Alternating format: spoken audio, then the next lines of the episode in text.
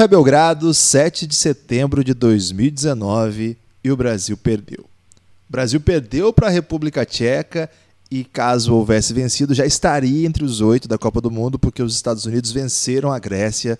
Era o segundo resultado necessário para que o Brasil conseguisse a façanha de passar de fase. Não conseguiu, perdeu para a República Tcheca, foi o, o único dos primeiros colocados que não venceu a abertura de fase. Hoje vamos debater bastante aqui o que aconteceu com o Brasil, o que aconteceu com a República Tcheca, vencedora do jogo. Guilherme, Eu, Guilherme tá Tadeu. deprimido, né? Tá chamando a República Tcheca, perdendo um tempão aí na abertura do programa. Não tá fácil, Lucas. Hoje foi um dia difícil. É... Sonhei junto, né? Acho que esse foi o erro. O pecado é acreditar, Lucas. Ah, a esperança, ela nos maltrata. Tudo bem? Olá, Guilherme. Olá, amigo do Café Belgrado. Confesso que hoje o podcast vai ser naquela vibe tô com raiva, tô com sono e tô com fome. Então. Tudo que... triste, né? Porque às vezes a gente é. tá com sono e com fome, mas a alegria da vitória acaba nos emocionando. É verdade, Guilherme. Hoje temos a tristeza de uma derrota que nem deixou a gente sofrer. Foi meio que aquele 7 a 1 né? Porque você não, não tem aquele momento de ficar tenso, o que será que vai acontecer? O Brasil rapidamente se meteu num buraco e não conseguiu sair de lá o tempo inteiro a Retcheca fazendo por merecer essa grande vitória.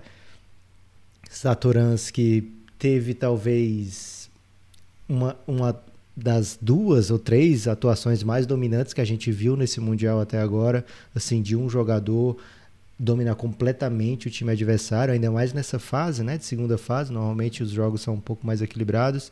Satoransky esteve bem acima, mostrando realmente a diferença, né, do de um jogador desse nível, que apesar de não ser um All-Star na NBA, de não ser um jogador nem sequer titular na NBA, ainda assim é um jogador que chega nesse Mundial no auge físico, no auge técnico e que mostrou que existe uma diferença boa, né, de, de talento mesmo, diga assim, no, de assim o Brasil já teve jogadores do nível do Satoransky nessa geração mas nesse mundial chegam em outro momento da carreira.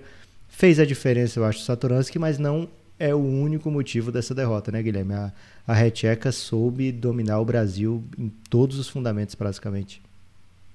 Foi. É, ô Lucas a Tchequia ou a República Tcheca ela veio para esse jogo a gente falou bastante sobre isso lá no Pingado ontem né que eles também vivem seu próprio sonho aqui, seu próprio grande momento. Eles estão experimentando aí uma vitória contra a Turquia, uma classificação para a Copa do Mundo.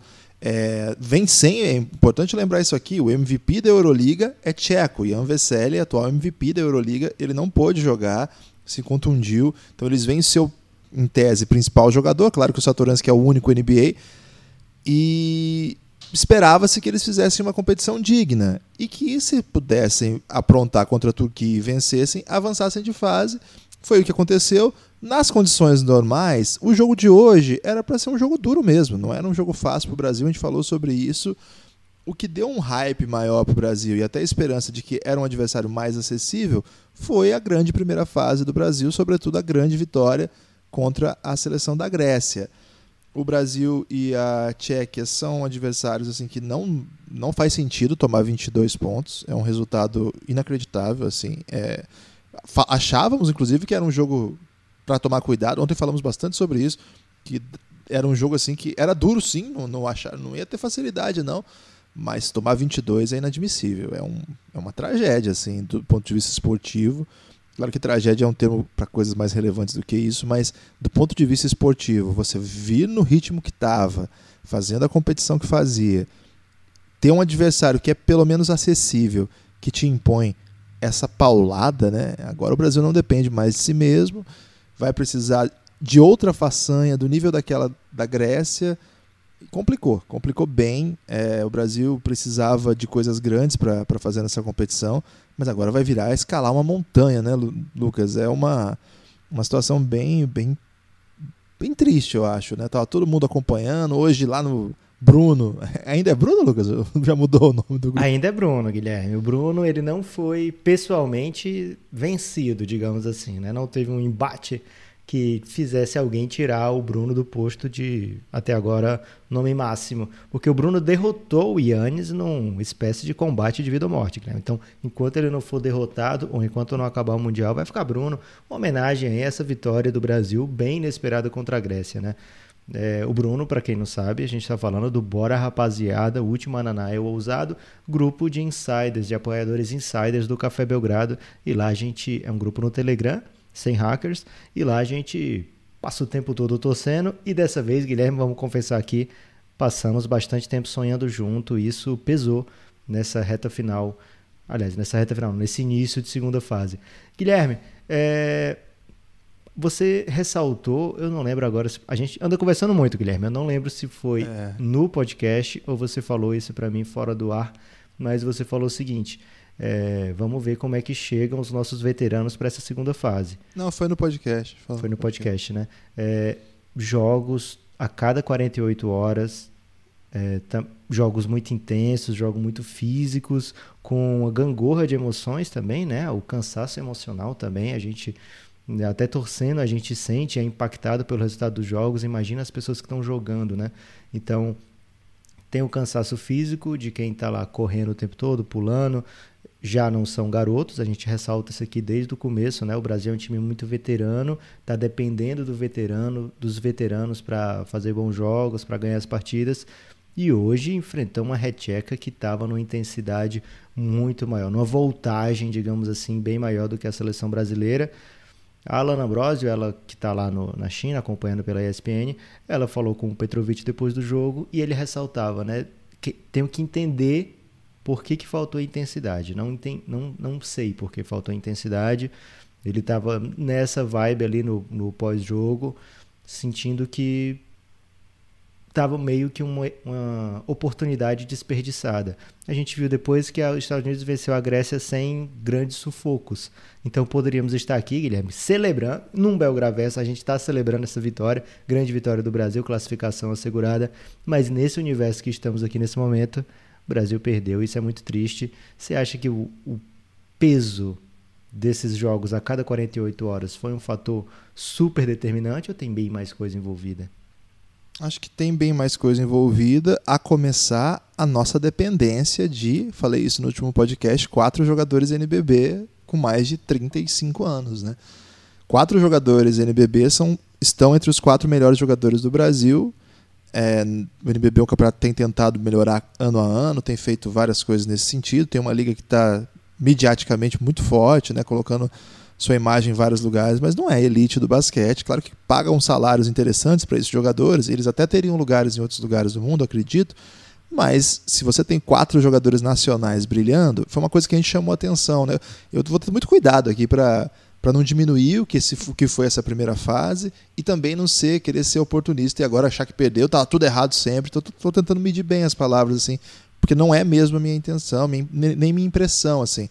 Acreditava muito pouco nesse time por conta de muitas coisas que aconteceram na preparação, no, no modo como o time está organizado e acho que aqueles os meus maiores temores apareceram no segundo período contra a Grécia e acho que hoje, de modo geral, assim, né, um time que não conseguiu fazer um jogo em alto nível contra um basquete mais organizado. Verdade seja dita também, a República Tcheca não é desse elenco assim mais inserido no basquete internacional. Tem bons jogadores, é, já citados alguns aqui, mas hoje a gente foi dominado por um pivô, o Balvin, fez 15 pontos, 11 rebotes, dominou o Varejão, assim. Não é um jogador de, de relevo. Eu odiei jogando... o Balvin com todas as minhas forças, Guilherme, não foi o suficiente. Não foi, né? Então, então a questão eu acho que foi um pouco mais do que isso. Uma vez que os nossos jogadores internacionais, Felício, Augusto Lima, esses caras que estão melhores situados, eles não conseguem impactar o jogo, né? Hoje foi irritante o tanto que o Felício não contribuiu com o time. Foi irritante, assim, não, não tinha, não Evidentemente que a responsabilidade não é dele, não é de um ou outro jogador. O time jogou muito mal, perdeu de 22 pontos como um todo. Mas eu digo assim: se os nossos jogadores mais jovens, que estão no melhor momento de suas carreiras, jogando em alto nível em basquete internacional, se esses caras não vão responder, aí sim chega no que, aquilo que a gente temia também. A dependência nossa dos nossos veteranos. Alex resolver jogo no jogo 1, resolveu no jogo 2, no jogo 3 jogou bem, pô, 39 anos, voltando de lesão séria que o afastou de boa parte da temporada do NBB e uma nova lesão na preparação que ele, Alex mesmo disse a reportagem da, do Sport TV, é, não estava, quase fui cortado, né? Então, acho que aumenta um pouco a façanha que foi ganhar da Grécia nesse contexto todo aí. Eu acho assim, Lucas, o, a Tchequia jogou um sistema que nós não estávamos prontos, trancou as nossas possibilidades acho que explorou alguma debilidade defensiva que o Brasil tem, sobretudo em velocidade, né? Eles, eles olhavam hoje para o Marcelinho Huertas o tempo todo, atacando o Huertas, atacando o Huertas. Hoje o Rafa Luz, que foi assim, o, o, jogador super confiável, o melhor da posição até agora na competição do Brasil, né? o melhor armador do Brasil na competição. Hoje ele também não, não ajudou, nem defensivamente, que costuma ser uma coisa pela qual ele é elogiado. Então, hoje, se você for analisar o que aconteceu hoje, tomar por aí uma resposta de tudo, é um pouco oportunismo, porque esse time acabou de ganhar três jogos, ganhou bem dois deles. Contra a Grécia, ganhou do jeito que dava para ganhar. É um time melhor que o nosso. Nós ganhamos, mesmo a Grécia sendo melhor que a gente. Então, acho que esse time foi aonde a gente esperava. O melhor cenário do que a gente esperava. Dali em diante, era meio assim: o que vier é lucro. É que a história, né, a timeline dos eventos é que vai contar as coisas de outra forma, né? Ali, o jeito, ao ganhar da Grécia, um portal se abre. E hoje esse portal se fechou. O Brasil vai ter que efetivar outro crime, Lucas. E agora com a moral no chão, né? É verdade, Guilherme. É, várias vezes você falou nas nossas prévias, nos nossos. Até mesmo durante, né? Depois da primeira partida, durante esse Mundial, já que uma campanha assim, que seria considerada bem boa para o Brasil era chegar nessas fases que estamos agora e ter três vitórias ao final dela. Que pensávamos vencer Nova Zelândia, Montenegro em jogos difíceis, duros, e na segunda rodada, no segundo round, vencer o adversário que viesse do grupo dos Estados Unidos. Não seria fácil, seria, pensávamos em República Tcheca ou Turquia, veio a República Tcheca é, e ao final dessas fases inteiras, ter três vitórias, campanha positiva, seria um resultado bem bom para o Brasil. Né? Então, essa campanha positiva de três vitórias, pelo menos, já está alcançada, até com antecedência, né? que provavelmente o jogo Brasil e República, tu, é, República Turca é ótimo, e República Tcheca ou Turquia seria nas, na próxima partida, né? o confronto de quem vinha em segundo no grupo a ordem das coisas afetou muito o Brasil vencer a Grécia é, e vencer de maneira bem usar a palavra épica, né? Porque foi realmente bem intenso o final do jogo. Deixou a expectativa bem alta. O Brasil passou em primeiro, três vitórias, ia enfrentar um time menos badalado, né? Um time que você falou no destaque final ontem do, do pingado de ontem, era um time que não tinha moral, né? Quando saiu o sorteio, foi cotado para ser o último lugar do grupo atrás do Japão. Então, o Brasil chegava para essa partida favorito nas casas de apostas e tendo jogado até agora um basquete mais impressionante do que o da República Tcheca, inclusive na fase de preparação para esse mundial, com vitórias boas sobre a Argentina, vitórias sobre o Montenegro e agora no, no mundial vitórias sobre a Grécia, Nova Zelândia, Montenegro mais uma vez. Então o Brasil estava credenciado sim a ser favorito para esse jogo. Então perder por 22 pontos, perder da maneira que foi, totalmente dominado o segundo período. E ainda tem mais, né, Guilherme? Agora você falou, não dependemos mais de nós mesmos. Na matemática, como você levantou ontem, a matemática abre muitas possibilidades. Ainda dependemos de nós mesmos, mas com um placar absurdo, né? Porque se a República Tcheca vencer a Grécia e com a Grécia eliminada Quer dizer, a Grécia não está eliminada, né? Mas com a Grécia jogando esse basquete até agora, que são duas derrotas e talvez um clima de incerteza dentro do time, o time não tem uma rotação, não consegue apresentar um, um quinteto de confiança para o técnico, né? Sempre experimentando uma coisa ou outra. É, também é mais ou menos a história do Mundial, né? Porque os jogadores chegam em períodos da temporada diferente, alguns mais cansados, alguns voltando de lesão. Então, os técnicos acabam experimentando muitas rotações diferentes, mas a Grécia até agora não fez o suficiente nesse Mundial para dizer assim, não, é certeza que eles vão bater a República Tcheca. Você tem essa certeza, Guilherme? Não, não tenho. É, acho que é uma possibilidade real, sim. Também mas acho. certeza não tenho, não. É uma possibilidade real porque é, me parece. No, no, papel é um time melhor, né? Quando você escala ali os 12 ou os 8, assim, que vão jogar mais minutos, a trajetória recente desses jogadores, não a história, a trajetória recente, né? Os caras estão vindo de MVP da, da NBA, é, quinteto titular da Euroliga, campeão da Euroliga. É um monte de cara que joga muito. Então, no papel, sim. Em quadra, a, as equipes estão em trajetórias opostas, né? A Tcheca subi, Tchequia subindo muito e a Grécia, sim, perdeu para o Brasil, ganhou um jogo da Nova Zelândia que não era para sofrer, sofrendo muito, e hoje tomou um sacode dos Estados Unidos. Em nenhum momento conseguiu impactar o jogo, a não ser quando começa o jogo, o Giannis dá várias enterradas lá na cabeça das pessoas e consegue mais ou menos, mas rapidamente os Estados Unidos impõe o seu ritmo. Foi um resultado assim. Acho que foi o jogo mais tranquilo dos Estados Unidos, pelo menos. é, o Japão. De, fora o Japão, que não conta, né? A República Tcheca teve um jogo parecido, mas eu acho que lá no começo eles impuseram um pouco mais de ritmo, assim. É bem frustrante a campanha da Grécia na Copa do Mundo. E a Red Tcheca chega para esse jogo, então, dependendo apenas de si mesma, porque se tivesse, ó, a Retcheca chega nesse grupo tendo tomado 21 dos Estados Unidos. Então, pensando no tríplice empate, República Tcheca, Brasil e Estados Unidos, só uma super vitória da República Tcheca sobre o Brasil a deixaria com tranquilidade para um tríplice empate, o que não era normal, né? não era o esperado, e a República Tcheca se ganhasse por 10 pontos, por exemplo, ainda ficava com saldo menos 11, então uma vitória simples do Brasil classificaria o Brasil em qualquer cenário. Agora o Brasil depende que a Grécia vença a República Tcheca ou o Brasil vença os Estados Unidos por 22 pontos. Vamos de cenários, Guilherme, de classificação? Acho que o ouvinte pode estar ansioso. O que, que o Brasil precisa para se classificar?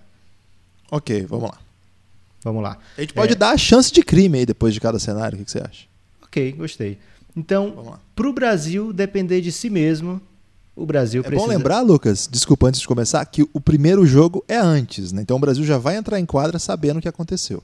É, porque só são sempre jogos na mesma cidade, os grupos estão na mesma cidade, então vem um, um jogo na rodada da tarde e um jogo na rodada da noite.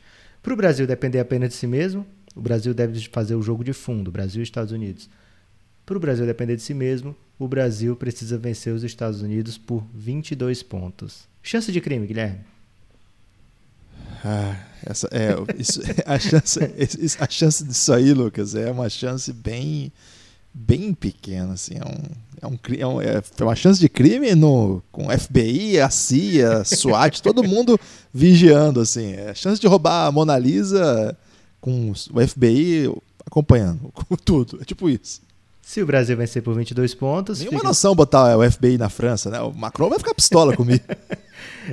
Se... Pode ser Interpol, Guilherme. Se o Brasil vencer por 22 pontos, o Brasil fica com zero de saldo no tríplice empate. A Tchequia fica com um de saldo no tríplice empate. E os Estados Unidos fica com menos um. Então, Brasil nas Olimpíadas, Guilherme. Brasil já classificado para as Olimpíadas. É, isso, o Brasil vencendo os Estados Unidos e a República Se acontecer Tcheca... isso aí, o, o podcast Café Belgrado do dia vai ser o mais ouvido da história do, da podosfera internacional. Guilherme, assim, vai ser imagina. bunda lelê generalizado no país inteiro. Até o... Tá maluco. É, o problema é o oba-oba, Guilherme. Mas, de qualquer forma, já vai ter a vaga olímpica, tá valendo. Mas isso, para isso acontecer, também precisa a Retcheca bater a Grécia, tá?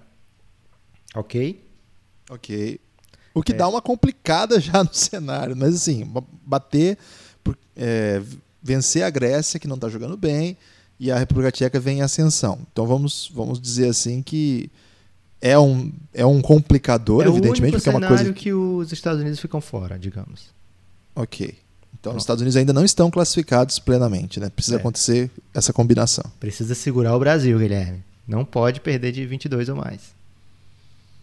Ok. é, outro cenário: Grécia e Brasil. Não, desculpa. Grécia classificada. Esse cenário quer dizer que o Brasil está fora. Ok? Vamos lá partir para ele. Grécia classificada precisa acontecer o seguinte: Estados Unidos venceu o Brasil, não é bom pra gente, e a Grécia bater a Retcheca por 11 pontos de diferença. Por que, que a Grécia classificaria? Porque a, ficaria um tríplice empate: Brasil, Tchequia e Grécia. A Tchequia entra inicialmente tem 22 de saldo, mas tomando não tem que ser 12 pontos. Tomando 12 pontos da da Grécia, fica com 10 de saldo. A Grécia tem menos 1 de saldo, porque perdeu por 1 para o Brasil, vencendo por 12 pontos a Tchequia, fica com 11 de saldo, fica um à frente. Então, Grécia precisa vencer por 12 pontos a Tchequia para se classificar e ainda torcer para os Estados Unidos contra o Brasil. Chance de crime para isso, Guilherme? Não desprezíveis, chances reais, vou usar então. É uma chance assim não é uma chance absoluta, mas isso pode acontecer. Isso é bem possível que aconteça. Não é, não está não tá descartada essa possibilidade não. Estados Unidos e Tchequia passando de grupo. O que, que precisa acontecer? Estados Unidos é, vencer o Brasil ou não perder uma de surra para o Brasil. E a Tchequia é, pode até perder de pouco não, é assim. Esse cenário para a Grécia se classificando depende do Brasil perder, tá? Para a Tchequia e Estados Unidos passarem, tem dois cenários. Um, Brasil perde para os Estados Unidos, República Tcheca vence é, a Grécia. Ok? Ok, essa é tranquila. Ou a Tchequia perde de menos de 12 pontos para a Grécia. Perde de 8, mais ou menos. Isso. Aí passa Estados Unidos e Retcheca. Então, a Tchequia entra no jogo contra, os Estados, contra a Grécia na última rodada com mais 11, é isso? 11? Isso. Mais 11 no placar. Para eles classificarem, eles só vão pensar nisso. Eles não estão pensando em todos esses quadros. Eles vão pensar o seguinte: começou 11 a 0 para nós. E, e, aí é mais difícil, né, Lucas? Porque você controla o ritmo, você não faz loucura no, se eu estiver perdendo de 6, no, no, faltando, sei lá, 4, 5 minutos, você não começa a a chutar de três, fazer falta para tentar diminuir o placar. Você deixa e vem. Estoura os 24, joga controlado.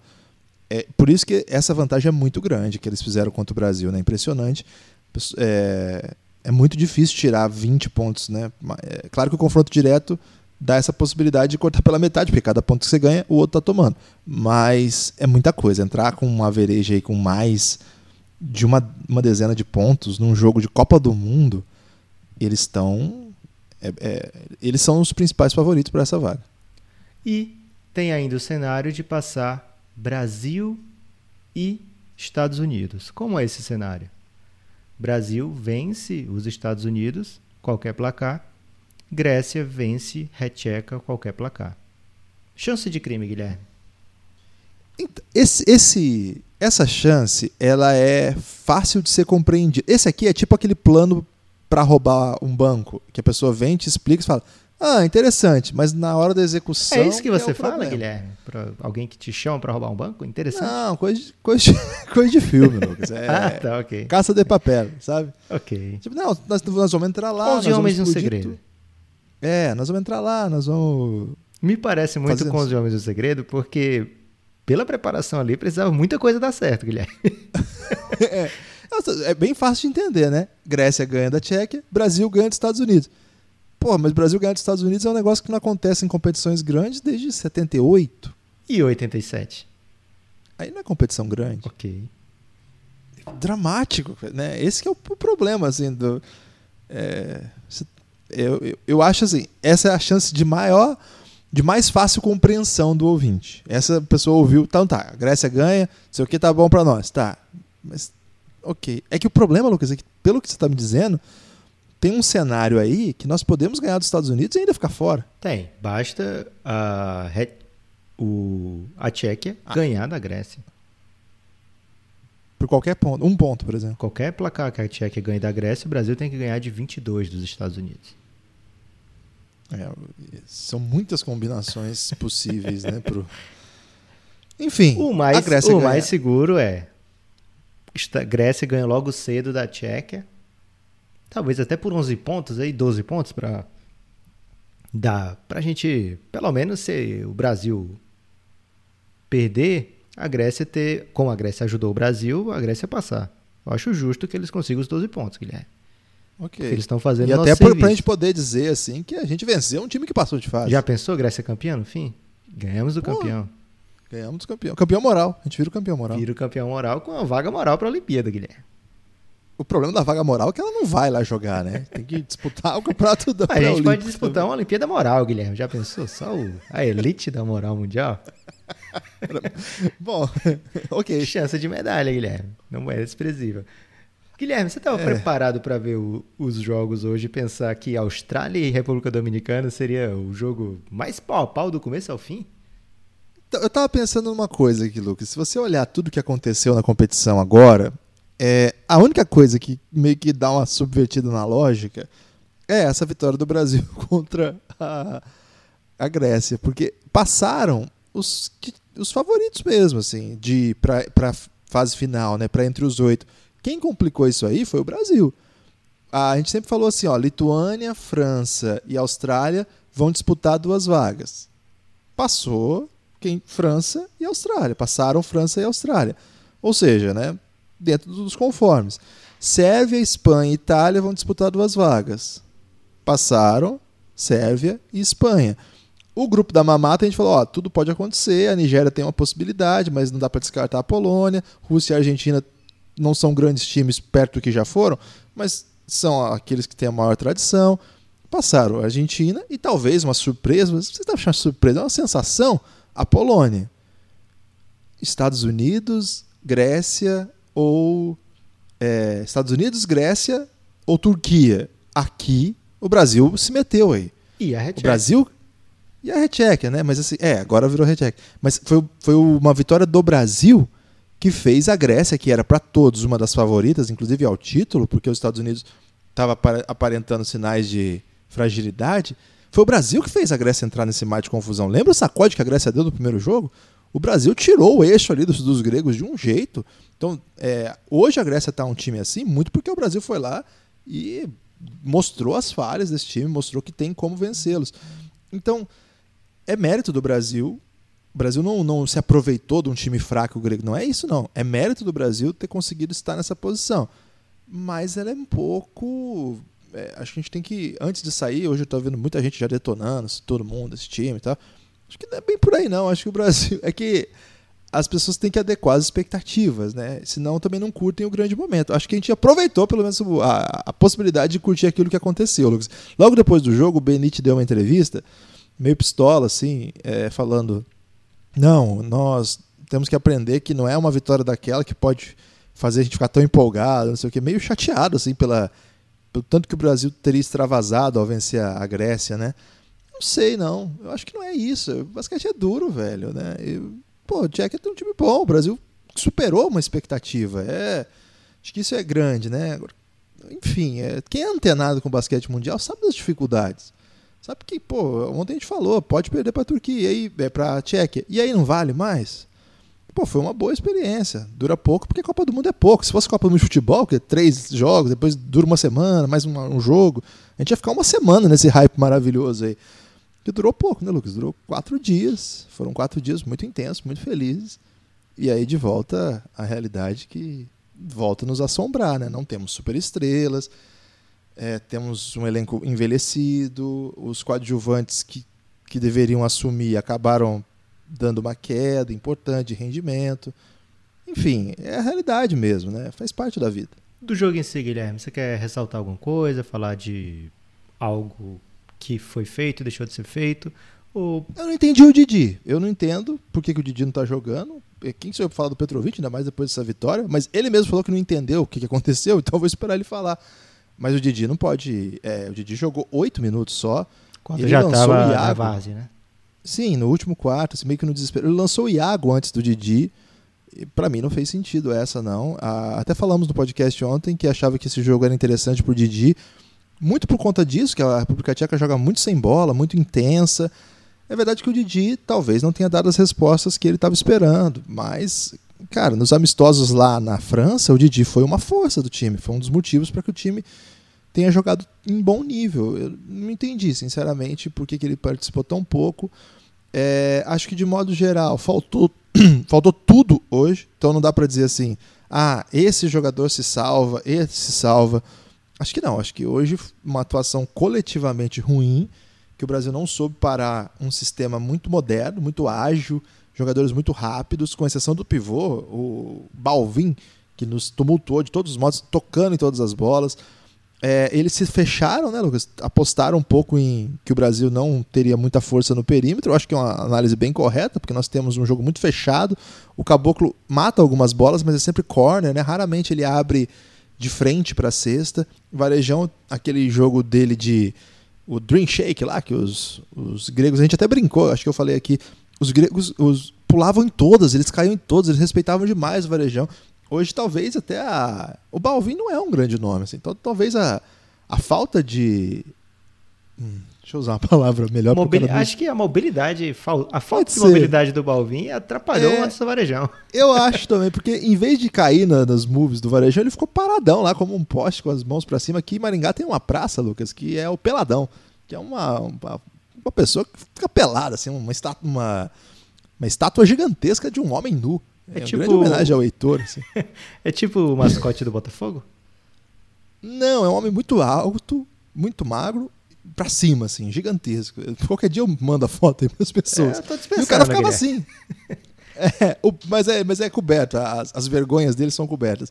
E o Balvin ficava assim, cara, metia a mãozona pra cima, e o Varejão fazia aqueles moves, ele não mudava nada. Eu tô fazendo as mãos pra cima aqui, pateticamente, pra cima, aqui, pateticamente.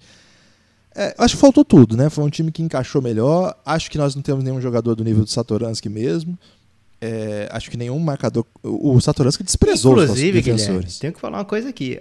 Muita gente não entendeu o vídeo de análise do Satoransky, mas eu não vou explicar piada aqui no podcast, não. A gente fez um vídeo de análise é. do Satoransky, que incluía um certo esloveno, mas talvez a galera que chegou há menos tempo, né? Chegou para o Mundial, ainda não entende o, o nível da paixão aqui acabou entendendo errado lá como uma piada com o Satoransky. Mas... E aí merece ficar com raiva mesmo. É. Tá errado. Tá... não vou ficar ensinando. É, o Satoransky sabe. Ele sabe, sim. É... Então, ô Lucas, é, de tudo isso aí, eu tenho a impressão que a gente aprendeu algumas coisas nessa Copa do Mundo, e aprendizado é sempre importante. Eu tô aprendendo PAN, Lucas, que tudo que quando o Brasil perde, você tem que falar de aprendizado. Ok todo atleta de qualquer modalidade, quando o Brasil pede, tem que lançar. Não, o Brasil está com um quase um século aí, Guilherme, de acúmulo de aprendizado. Quando começar a detonar, vai ser incrível. Vai, mas uma coisa que eu acho que a gente aprendeu, assim, finalmente, é que competições desse nível, a gente não. É um perde-ganha mesmo. É um perde-ganha. Qual, qual equipe que vai longe em competições assim? Aquela que ganha grandes jogos e aquela que quando é colocada em situações limites, precisa usar mais jogadores, tem à disposição um, um grupo de atletas capaz de saltar os olhos. assim. O Brasil fez muitas coisas nessa competição, ótimo, mas é difícil mesmo. Não é, é, gente. A análise desse campeonato não pode ser nem a vitória da Grécia, que foi maravilhosa, fora da curva, nem a derrota para a Tcheca, Tchequia, que também foi tenebrosa e fora da curva. A análise não fica aí. A análise é quem nós somos no basquete internacional. E nós não somos grande coisa mesmo. O que a gente fez até aí conta. Conta porque num jogo como esse vai precisar de jogadores. Conta porque para a gente conseguir ganhar agora dos Estados Unidos, a gente vai ter que uma, ter uma atuação parecida com aquela da Grécia, para que não seja uma coisa fortuita. Hoje a gente viu ser eliminado uma, uma Lituânia que joga um basquete maravilhoso e ela está fora da competição. Tem isso. Cruzamentos que vão se colocando. Cara, é foda, o campeonato é foda mesmo. É uma pena que a gente não tem uma ótima geração, é uma pena que a gente não tem super estrelas. É uma pena o sorteio o, também, temos, o sorteio não, ter, não, não mandou a gente lá pro grupo da mamata. Então a gente fica meio que nessa. Pô, no saldo geral eu acho que já é ótimo, de verdade. Esse, esse campeonato, as expectativas que eu tinha, o nosso ouvinte mais antigo sabe, não eram grandes, é o que o Lucas falou aí melhor dos cenários, a gente chega numa segunda fase bem, de repente consegue meter um crime aí e ficar como terceiro do grupo. A gente até discutiu se o Brasil era quarta força, lembra lá no, no, na live de véspera do Brasil, da estreia? Se o Brasil era quarta força desse bloco, poderia até terminar em terceiro. O Brasil ganhou da Grécia. E aí abriu-se um portal de possibilidades. Todo esse podcast aqui está sendo muito pautado pela expectativa de derrota contra os Estados Unidos. é a lógica. Já vi tudo acontecer na quadra de basquete. Vamos ver. Você tem alguma esperança, assim, não? Guilherme, a esperança que eu tenho é se o Brasil conseguir controlar o jogo numa velocidade que lhe apeteça mais. Não é, não é nada fácil, né? Não, é muito difícil. O Brasil conseguiu contra a Grécia, por exemplo, controlar suas turnovers. A gente não viu isso acontecer hoje. O Brasil muito inquieto no ataque, o Brasil que tentava decidir um pouco mais rápido, é, acelerado, né? Como o Galo gosta de falar. Engraçado, né? Você olhando as estatísticas do jogo é, fria, sem análise do jogo, você vê lá um Marcelinho Huertas com um plus-minus de apenas menos 2. Para uma derrota de 22, significa que enquanto ele teve em quadra, o Brasil esteve muito bem. Mas talvez até o Petrovic não tenha utilizado tanto o Marcelinho Huertas pelo tanto que ele era exposto na defesa, né? Acabava sendo o, a válvula de escape do time tcheco, toda vida que o Marcelinho Huertas estava em quadra, qualquer mismatch colocavam lá para ele e até o Petrovic pedia no segundo tempo, no segundo quarto lá, quando a vantagem estava começando a abrir, faz a falta, né? Faz a falta quando você tiver no mismatch, a gente ainda tem falta para dar, faz a falta. É... acabou que a, a Tchequia conseguiu ir aumentando a vantagem aos poucos, mas o, o Brasil fez um jogo controlado contra a Grécia e hoje não fez. Talvez contra os Estados Unidos, que é ainda muito mais difícil de você fazer um jogo controlado. Os Estados Unidos está jogando, quando muito, com um pivô, né? É, a Grécia estava com o Yannis e mais o Borussis, né? Então, um pouco diferente aí. A Recheca tinha o, o Balvin, né? Pesadão. Aí os Estados Unidos vem para o Brasil, contra o Brasil, provavelmente várias vezes vai jogar com o Harrison Barnes na 5.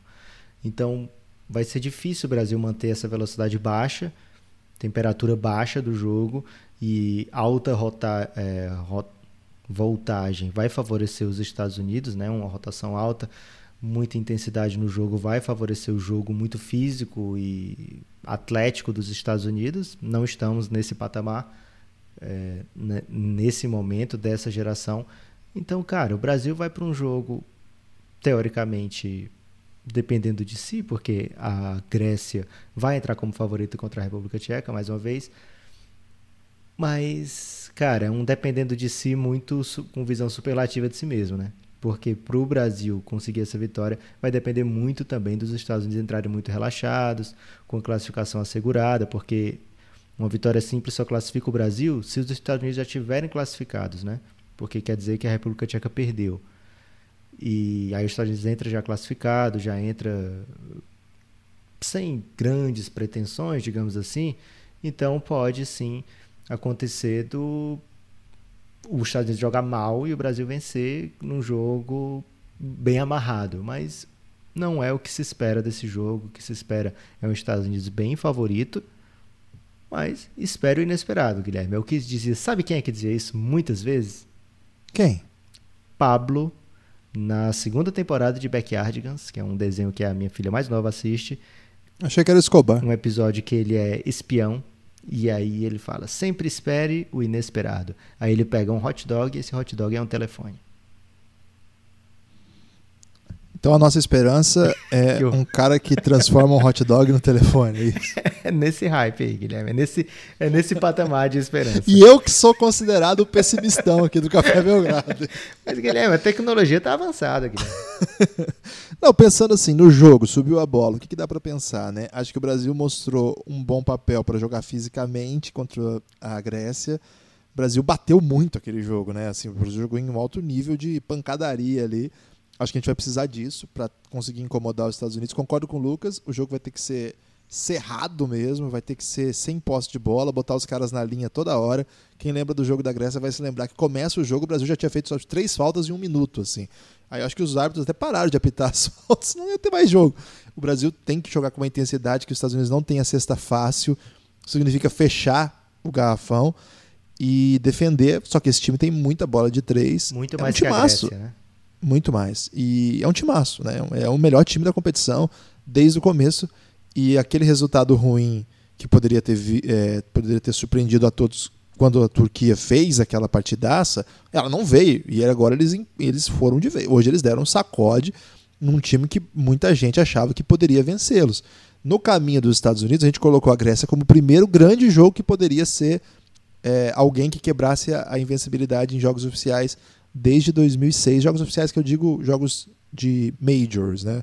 Olimpíada, em Copa do Mundo, teve jogo de PAN, que é jogo oficial. Tem jogo de eliminatórias, que é oficial, que os Estados Unidos perderam. Mas estou falando assim, jogo major, né? Que é quando eles mandam os caras da NBA. É isso, quer dizer, quando tem gente da NBA envolvida. Guilherme. Isso.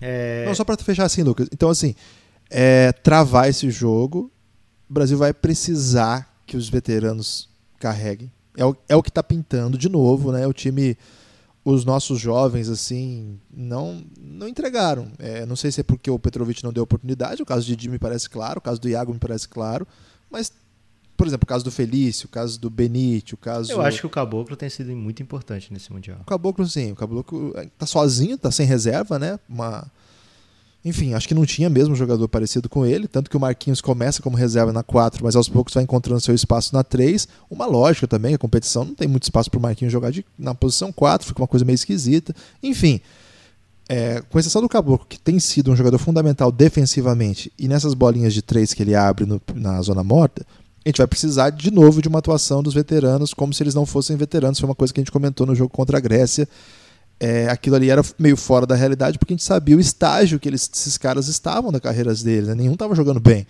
Então a gente vai precisar de outra coisa disso. Outro, outro sonho, como foi aquele dia desses caras, e uma atuação defensiva, um impacto impressionante. É, eu acho muito difícil. Né? Hoje, hoje nossa situação é bem dramática. Não acho nem pela combinação. Acho que vencer os Estados Unidos vai ser muito difícil. Os Estados Unidos não querem perder essa, essa série de vitórias já ficaram muito perto de perder e sobreviveram. Não, aquilo. Aprendizado. Esse é o ideal aprendizado, você aprende ganhando. Aprender a perder é um saco. Então, acho que olhando racionalmente, né, as pessoas ficam incomodadas quando a gente usa a razão, mas olhando racionalmente, a lógica é que essa campanha se encerre com três vitórias e duas derrotas. Uma boa campanha. Frustrante pela história, mas uma boa campanha.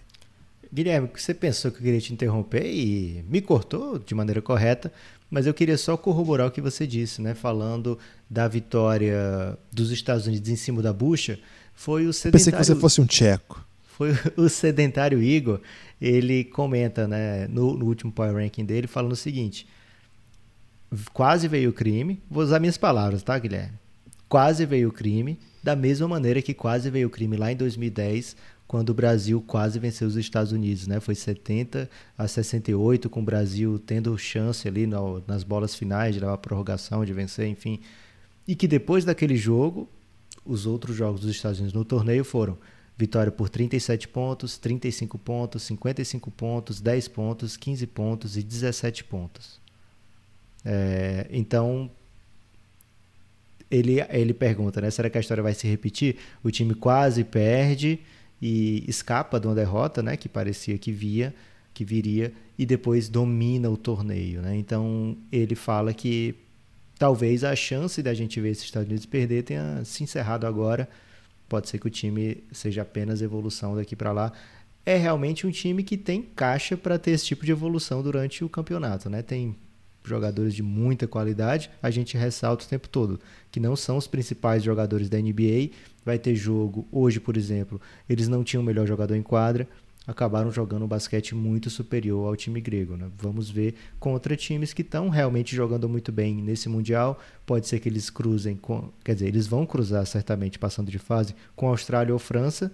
Os dois times estão fenomenais nesse Mundial, né? então vai ser jogo duro.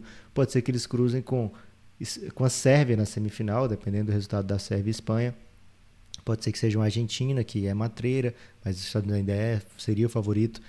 Tem realmente esses, eu acho que três candidatos hoje, fora a Grécia, né? Se a Grécia conseguir encontrar os Estados Unidos lá na frente, quem sabe como é que vai estar o, o patamar desse time. Pode ser que eles cresçam na competição.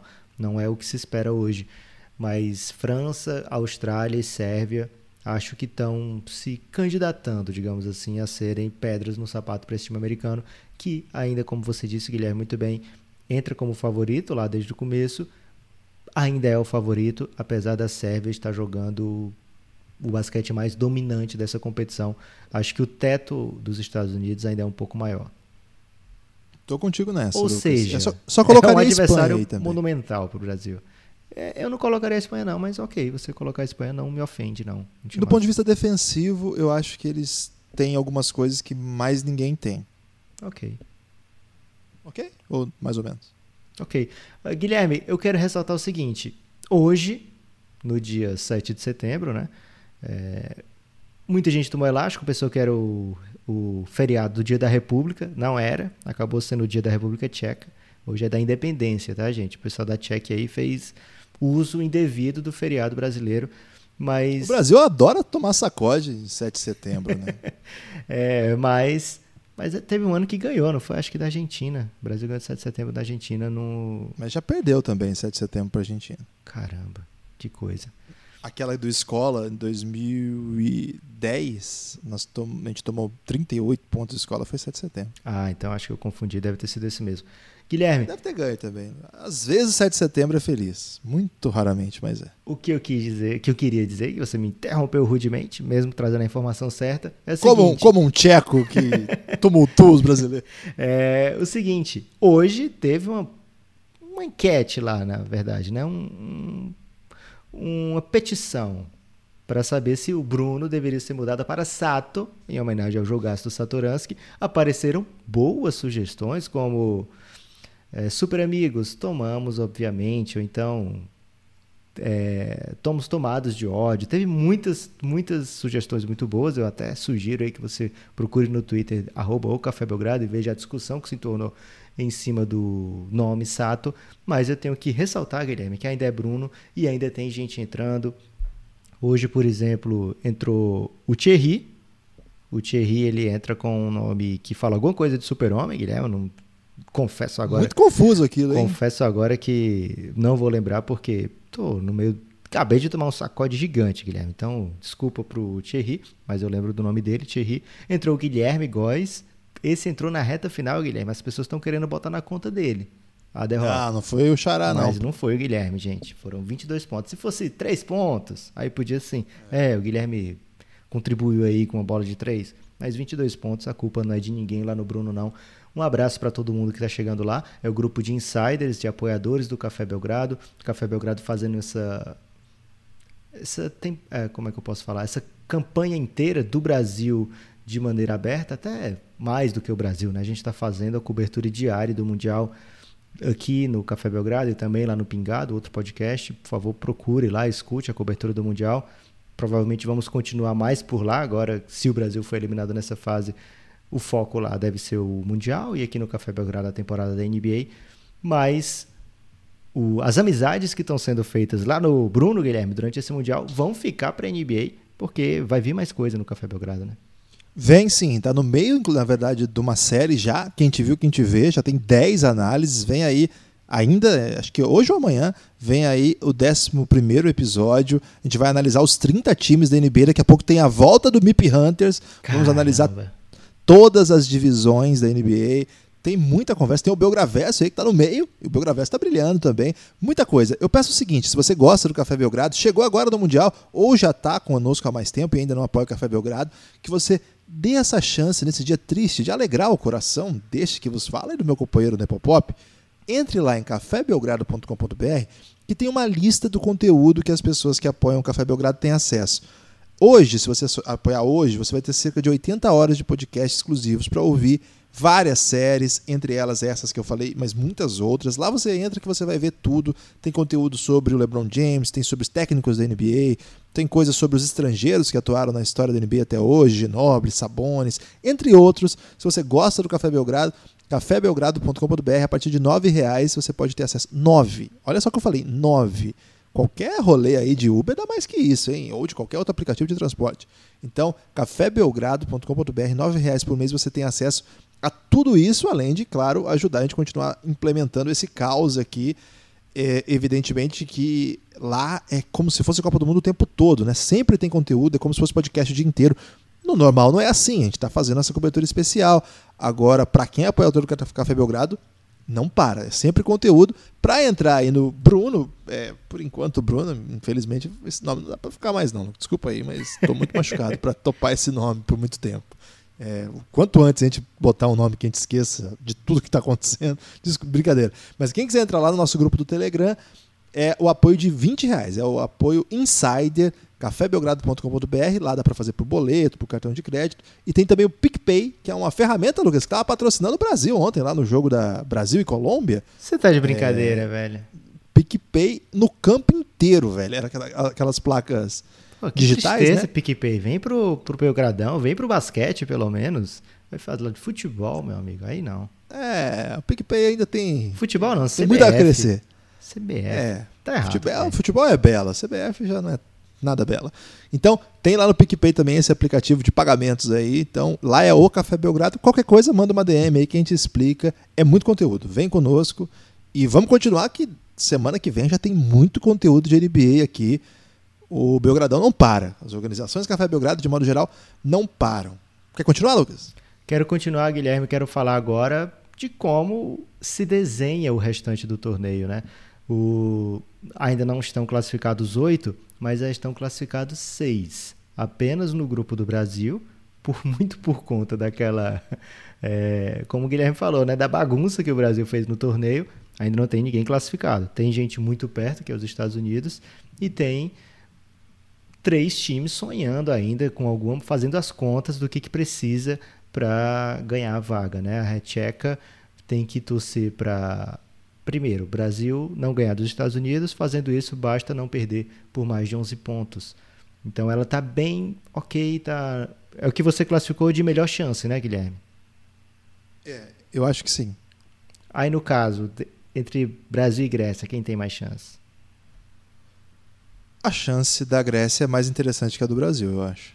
Ok, o Petrovic vai curtir, Guilherme, porque o Petrovic gosta quando tá todo mundo achando que já era, e aí o Brasil comete Não, porque a Grécia precisa vencer por 10 e torcer para o Brasil por 12 e torcer para o Brasil perder para os Estados Unidos. Em tese, ganhar um jogo de 1 é mais fácil que de 12. Mas os Estados Unidos tem 12, 11, porque eu não sei se o Tatum vai jogar, jogadores NBA, vários deles All-Star, alguns espetaculares, potenciais Hall da Fama. É, então, a nossa tarefa é.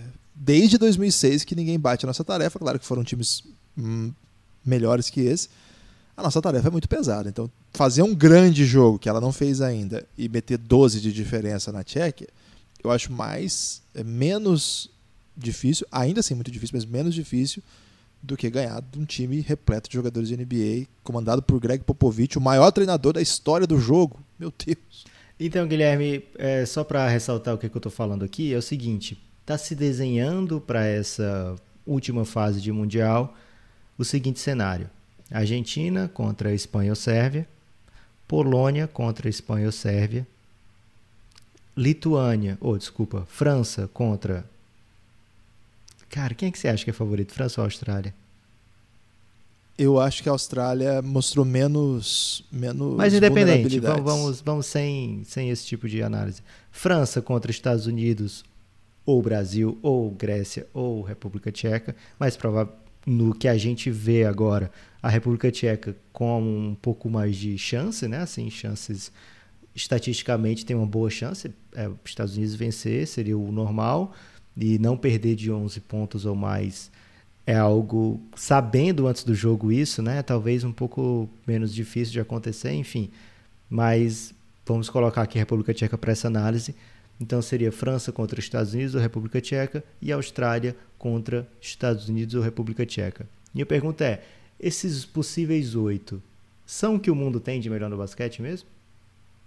Acho que a Grécia é melhor do que a Tchequia, né? É, eu acho que o resto tá aceitando. Acho que a Polônia é, é uma pegadinha aí, né? É. Ela entrou aí por a conta Grécia e a Eslovênia não entram, né? Na, oh, a Grécia não, a Croácia e a Eslovênia não entram. É, a, Cro a, Croácia não entraria em qualquer caso. Ela não está entre as oito potências do mundo. A Eslovênia foi campeã europeia, mas talvez ela não, não, seja obrigatoriamente um time que estaria aí, não. Foi uma grande campanha memorável tal. Eu acho que quem está faltando aí é a Lituânia, que foi eliminada porque se meteu nesse rolo aí. E aí eu acho que eu colocaria eles no lugar da Polônia. Acho que a Argentina merecidamente está entre os oito do mundo, sim. E acho que a Grécia é mais time do que a Tchequia. Eu fecharia bem, assim. Acho que tá, tá Ainda tá, tem a possibilidade da Grécia entrar, né? Tá. E, e, tem o. Eu acho que a Itália talvez seja o que ficaria de fora aí na, na minha conta, brigando pela Argentina pela oitava melhor equipe do mundo hoje, assim. Acho que a, Acho que a Polônia está de intrusa. A Polônia está sobrando nesse grupo, mas o Matheus Política mora no nosso coração. E agora ele sabe disso, né, Lucas? O que tem de mensagem lá na DM e tudo dele. à toa agora, Guilherme. Mas eu... Não é à toa porque o Cláudio tá tirando muito sarro da gente, Lucas. Então, se pelo menos a. Porque se a Polônia apronta para a Argentina, a Argentina já vai ter vaga olímpica. Isso é basicamente um fato, assim. Mas se a Polônia apronta para cima da Argentina, empurra a Argentina para a Sérvia. E aí não vai, a Argentina não vai cometer esse crime. Então, Mas, Guilherme, poder sem Mas dis... falar a verdade, eu gosto da Argentina. É isso que eu ia perguntar. Sem, é. sem a disputa da vaga olímpica, que você tá torcendo contra a Argentina, cara? É, não tem nenhum motivo, eu adoro a Argentina. à toa, só por causa do Cláudio. É, o que eu queria falar Pô, é o seguinte, é Guilherme. Muito se falou do, do formato das eliminatórias, da bagunça que ia ser, de muita gente que não merecia, muito jogador que não ia poder disputar. E no fim, as escolas das oito aqui foi um detalhe ou outro que você trouxe, né? Talvez por causa do sorteio da mamata não tivemos uma Lituânia vindo do outro lado. Mas a é. chance, assim, um 5 dos 8, ou 6 dos 8, talvez até 7 de 8, se a Grécia conseguir entrar, tá bem entregue, né?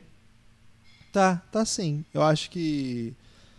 E se a Tchequia entrar também, eu acho que mostra um pouco um trabalho de uma geração, né? Eu falei para você que os caras têm o MVP da Euroliga, tem um jogador na NBA. É uma coisa que a gente não acostumou muito no basquete tcheco. A gente tinha o Gary Welsh, que jogou no, no Boston Celtics e tal, mas nunca foi um time que a gente prestou muita ele atenção. Jogou, Guilherme, ele fez aparições especiais. É, então é um time que tem, um, tem uma trajetória nova aí para, então é, é, uma nova sensação. E uma sensação com trabalho coletivo, não é o caso, por exemplo, da Letônia, que tem tipo Porzingis que destrói numa competição dessas e aí carrega, igual aconteceu no Eurobasket, né? É, a Eslovênia acho que é um caso um pouco à parte também, porque é uma tradição que vem da Iugoslávia, uma geração bem legal. Ah, eu acho que tá, tá, na média ali. É uma história boa desse Mundial. Todo Mundial tem essas, né? Em 2002 teve, por exemplo, a Nova Zelândia. Tinha a Alemanha, do Novitsky, que, pô, eram quatro caras bem abaixo. O Fermerling é um bom jogador, mas há três caras, assim, bem abaixo do, do nível internacional. E o Novitsky fazendo coisas absurdas. Então é, é normal, assim, sempre ter alguma algum time um pouco abaixo. Tudo bem, acho que faz sentido. Assim como fez sentido para aquele Brasil incrível, com esses caras todos aí que hoje estão com 37, 38, ter, quando eles tinham seus 30 e poucos anos, ou 20 e tantos anos, tem placado em quinto do mundo, faz sentido para que, que outras equipes tenham essa possibilidade agora. O Brasil fez boas campanhas recentemente. Claro que a gente sempre fica com as histórias de frustração nos amedrontando assim, né? Muita gente esqueceu os anos manhãs, viu, Lucas? Parece que foi. Já vi muita gente falando assim, é o acho que foi até o Rizek lá na entrevista que o Rodrigo foi no. Falou assim: Eu nunca vi o Brasil jogando nesse nível, é, na época do manhã, não sei o que. Falei, porra, mas que isso? O Brasil ganhou de muito time grande com o manhã. O Brasil ganhou da Argentina, geração dourada dentro de Mar del Plata. O Brasil ganhou Sérvia na Copa do Mundo, depois perdeu no mata-mata, mas ganhou na fase de classificação. Croácia. Brasil ganha, Eslovênia o Brasil perdeu, né? Mas entre outros, o Brasil já ganhou de muito time Espanha. grande recentemente. Espanha duas vezes, né? Uma disseram que eles entregaram, a gente foi lá e ganhou de novo. Então, é, é que a gente estava muito machucado e esse time não não não causava emoção, assim, a gente não calma, achava Guilherme, que com essa derrota para a Recheca, as pessoas vão lembrar, porque o sofrimento veio agora e vão diminuir é. a vitória sobre a Grécia por causa desse sofrimento sobre a Recheca e vai ficar mais ou menos equilibrado. É, eu também acho. É, acho que pelo e, e, e, que isso e que essa derrota. Essa derrota foi um retrogosto, Guilherme. Foi um retrogosto. foi um retrogosto. Mas eu acho que ela vai deixar muita raiva e eu queria que essa raiva não contaminasse uma boa campanha, porque eu acho que o Brasil, independente da, de passar ou não diante da, dos Estados Unidos, a tendência é que não, porque é, por tudo isso que a gente falou, é, se não passar, ainda terá sido uma boa campanha. O Brasil vinha de um momento muito difícil do, da sua federação, depois do seu time, de uma eliminatórias muito ruins, é, uma eliminatória muito ruim, e agora passa, né? Foi, foi bem, vai terminar com uma campanha positiva caso seja eliminado no próximo, na próxima segunda-feira. Então, que a raiva dessa derrota terrível, horrorosa, irritante, não obscureça a grande campanha que o Petrovic liderou esse time a fazer. Ok, Guilherme, gostei muito. É, espero que o ouvinte tenha entendido aqui que no Café Belgrado a gente está animado e triste ao mesmo tempo com o que a gente fez. É o retrogosto. É o retrogosto. Que o Brasil conseguiu vitória incrível nesse Mundial, outras boas vitórias. Essa agora não estava no script, uma derrota dessa maneira, né? Que deixa o Brasil numa situação bem, bem, bem complicada. Cara, se o Brasil perde de 10, Guilherme, tinha. Não, não vou mais falar sobre isso, não, Guilherme. O fato é o seguinte: amanhã, provavelmente. Não, desculpa, é, deixa eu te dar razão aqui numa coisa, porque o... esse ponto é interessante. Elogiamos pra caramba o Petrovic, campanha muito boa. Fez o time jogar num nível muito acima do que eu esperava. Agora, a condução de jogo nesse sacode aí foi muito errada, hein, Lucas? O Brasil chegou a estar tá perdendo quase 30, teve uma hora ali. E ele botando uns quintetos exóticos, um jogo meio. Esse, esse, esse placar poderia ter sido menor também. Isso aí você falou é verdade. E a, a situação seria ainda difícil, mas a montanha é um pouquinho menor, né? É verdade. É, um abraço para os ouvintes que acompanharam aqui, mesmo nesse dia de derrota, né, esse dia sofrido. Você já perdeu o jogo e vem ouvir um podcast aqui que traz a lembrança da derrota, que está bem viva na sua mente ainda. Você que não assistiu, vacilou, porque você acorda e já, já perdeu. Você nem teve aquela expectativa que a gente teve, né, Guilherme? Então, no somar. Tudo bem, você não passou pela frustração. não tinha pensado nisso. Você não passou pela frustração de assistir a derrota. Mas, ao mesmo tempo, você não vibrou, por exemplo, quando o Brasil empata ali em 26 pontos e dá aquela esperança que agora o Brasil se encontrou. Inclusive, Guilherme, tenho só que ressaltar como meu destaque final aqui, se você me permitir, uma jogada do Marcelinho Huertas com o Leandrinho, que eles se encontram, Marcelinho com a bola, eles se encontram no meio da quadra, assim, como se estivesse dando tudo errado na posse e aí o Leandrinho parte numa grande velocidade, pegando o time adversário totalmente desprevenido e faz a sexta. Eu queria que alguém descobrisse se essa jogada foi tramada ou não, porque se foi, eles estão muito de parabéns, cara. Você ficou muito empolgado com essa jogada aí, né? Cara, porque parece algo que eu poderia fazer, assim, poderia tremar. Vamos enganar os caras de algum jeito aqui, bem divertido. Eu acho que esse é o tipo de jogada que eu gostaria de ser pago para fazer, para desenhar. Eu tenho, eu tenho um grande amigo meu, que ele é técnico de basquete na França, e você conhece ele também, o Julian. E ele. Você lembra quando o Ertas fez aquela jogada na NBA de jogar a bola nas costas de um cara? Sim. E. Não, ele, na verdade não. Ele ficou ele escondido. Esconde, escondeu atrás do técnico Isso. adversário. E, e, foi lá e roubou uma bola. Você lembra disso, né? Sim. Não sei se o amigo ouvinte vai se lembrar. De qualquer coisa procura aí. O Ertas. Como é que escreve aí, Lucas? O Ertas. Ah, Procura. Truque. é, algo assim. Huertas, Huertas, Lakers, é, coach, alguma coisa assim. Qualquer coisa, é... fala no Twitter com a gente que a gente acha para você esse lance. Isso, porque é maravilhoso. Ele mandou, não, no dia que aconteceu, para mim assim, eu achei engraçado, mas não fiquei, né? Ele falou assim: "Meu Deus, isso é, isso é muito Brasil". isso é, é, o Brasil dá um jeito de fazer umas coisas muito diferentes e fica muito legal, assim, uma coisa, foi uma coisa positiva assim, né, de nossa, o cara fazer um negócio desse. O Eitas é um gênio brasileiro mesmo. então, essa jogada foi um pouco daquilo, hein, Lucas? Então, cara, foi repente, muita malevolência aquilo ali. É, então. Então foi uma coisa meio. que pode ter aí. Aí, ó, gostei, Lucas. Você encontrou um ponto positivo. Vamos para o momento KTO antes da despedida? Ah, verdade. Momento KTO. A KTO tá ajudando o Belgradão a trazer podcast todo dia nesse Mundial. Amanhã, procure no feed do Pingado. É, se, não se não tiver podcast amanhã, é porque, gente, é domingo. A gente está sete dias seguidos fazendo podcast, oito dias, né, Guilherme? Mas ainda tem a esperança que saia assim. Vamos ver, depender aí das nossas famílias também. Mas... E das histórias, né? A gente precisa de histórias boas para contar também. É, amanhã tem. Acho que a única história para se ver é Nigéria e China, né? Porque. E aí, fazer o podcast Nigéria e China, as pessoas podem até nos agredir, Guilherme. Esse é o perigo. Mas, de qualquer forma, a KTO está ajudando muito o Belgradão a trazer podcast diários, praticamente, aqui na cobertura do Mundial. Todos abertos, ao invés de ser fechado exclusivo para assinante. E você. E muita gente está perguntando, Guilherme, como é que eu faço lá? É kto.com. Se inscreve lá, coloca o cupom Belgrado20 e fala no Instagram da KTO é, que colocou o cupom lá que você ganha 20% do que você aportar em free bets. Amanhã tem jogo bom, Guilherme? Amanhã tem alguns que eu gosto muito, é, ainda que eles não tenham efeito assim decisivo para a competição. Eu estou muito interessado no que vão fazer Polônia e Argentina, um jogo que eu tenho falado faz tempo já. É, a Polônia, a Argentina já fez um, um, grande jogo nessa competição contra a Rússia é, e foi o único jogo duro que ela fez. E agora eles vão enfrentar um time que fez coisas bem legais nessa, nesse campeonato até agora. Então, olho aí nesse jogo. Ah, lá na KTO a Polônia está pagando 3,85, a Argentina 1,23, então a Argentina bem com amplo favoritismo. Acho que é mais time mesmo. É, vai depender muito também da, do, do, cruzamento, de que, que a Argentina vai fugir aí, mas é, é duro, né? Porque é, a Sérvia é um negócio de louco mesmo. Então esse jogo pode valer uma espécie de quem não quer ser eliminado pela Sérvia e quer tentar alguma coisa contra a Espanha. Então é, é uma fuga meio perigosa, né? Uma fuga aí que não tem muito o que fazer, não. É uma fuga meio difícil. Então, esse é um jogo que eu acho que, que chama bastante atenção. O outro, claro, Espanha e Sérvia. É, a Espanha está dada como azarão total. A Sérvia tem comprado aí como tem sido comprada como ampla favorita, tirando os Estados Unidos do campeonato.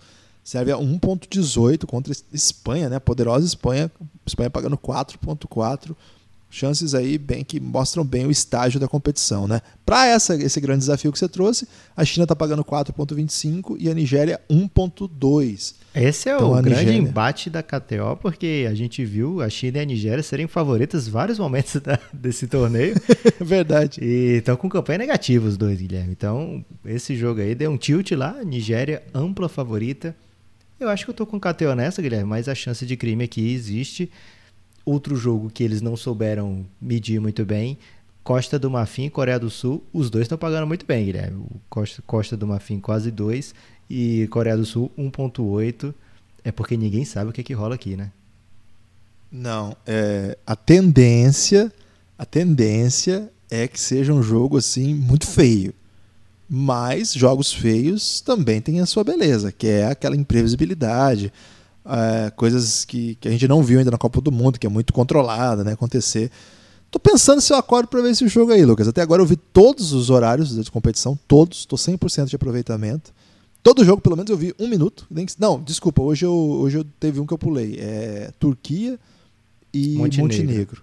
Esse eu fiz questão de não ver, tava chegando a hora dos outros jogos. Você eu já tava rancoroso já, né, Guilherme? Tava com o coração na mão é, pela derrota e tava para começar Lituânia e, é, e França. E, França, desculpa. E aí eu fiquei focado na Lituânia e França. Falei, ah, não vou ver isso aqui não. Então tava 100%. Agora eu tô cogitando aí. Amanhã, amanhã ou no próximo podcast eu conto pros amigos. Ô, Lucas, esse foi um podcast num clima de bad, né? Queria até pedir aí pro, pro ouvinte que tá acostumado a ver a gente um pouco mais efusivo, um pouco mais Bailarino, né? Um podcast bailarino. Mas podcast eu acho moleque. que o ouvinte que clicou aqui, Guilherme, ele sabia que ia encontrar esse tipo de retrogosto. É... é desculpa auditivo. aí, eu prometo. Você tem um estar... destaque final assim mais para cima? Energia no alto? Tenho. Tem que é o seguinte. É o jogo que passou na Dazon ontem? Cara, que papelão, né? que situação esquisita. É, não, não é isso, também não é. O Campeonato Paulista que está rolando no YouTube aí. Ô Lucas, é, eu queria dizer para nosso amigo continuar com a gente. Você que chegou agora na Copa do Mundo, continue aqui no Café Belgrado. Você que gosta de NBA, gosta de basquete de modo geral, faz tempo não acompanha muito bem a NBA, o que está acontecendo. Cara, agora vai começar. Essa temporada que vem da NBA promete ser uma das melhores de todos os tempos. Muita coisa louca para acontecer. Cara, tá, tá assim, é muito time bom, imprevisibilidade a toda prova, muitas histórias interessantes. Então, vem com a gente nessa. A gente promete o clima lá no alto sempre, porque eu não torço para ninguém, Lucas. Então, eu tô sempre tô sempre tranquilo quando o time perde. Eu tô sempre da boa. É o basquete de seleções que acaba comigo. Assim. O basquete de seleções me derruba de um jeito, cara, que, é, assim eu fico é, complicado. Mas no basquete NBA não tem isso, não. Eu não torço para ninguém, então tô sempre feliz. Claro que fico mais feliz ainda quando o Luca Doncic vai bem. O Lucas torce pro Suns, que tem sido um time que não faz mal a ninguém, Mas então esse tá sempre ano feliz o também. Vem muito forte, Guilherme. Você não tá vendo o Rubio e o Baines invictos ainda? É verdade, continuou 100%, hein? Já há vários dias de competições. Hoje o, o, Austrália jogou, venceu a República Dominicana num jogo mais ou menos, né? Assim, mas 100% é isso que importa. Tá, e acabou a primeira fase deles, né? Do, não, da Espanha tem mais um jogo ainda. Da Austrália acabou. Então amanhã, Suns contra a Sérvia. A Austrália ah, vai jogar ainda um jogo duro, Guilherme, contra a França. Ah, então tem, tem chão ainda, é verdade. Então tem coisa para acontecer. Lucas, então eu queria agradecer a todo mundo que esteve aqui com a gente. É, torcer para o Brasil fazer essa façanha, porque a gente não quer ir embora da competição aqui no Café Belgrado. O Café Belgrado tem sido o lugar para podcasts da seleção brasileira. Lá no Pingada, a cobertura da Copa do Mundo vai seguir com ou sem Brasil. Mas pelo menos tem mais um podcast para analisar o jogo entre Brasil e Estados Unidos. Fico por aqui, Lucas. Forte abraço.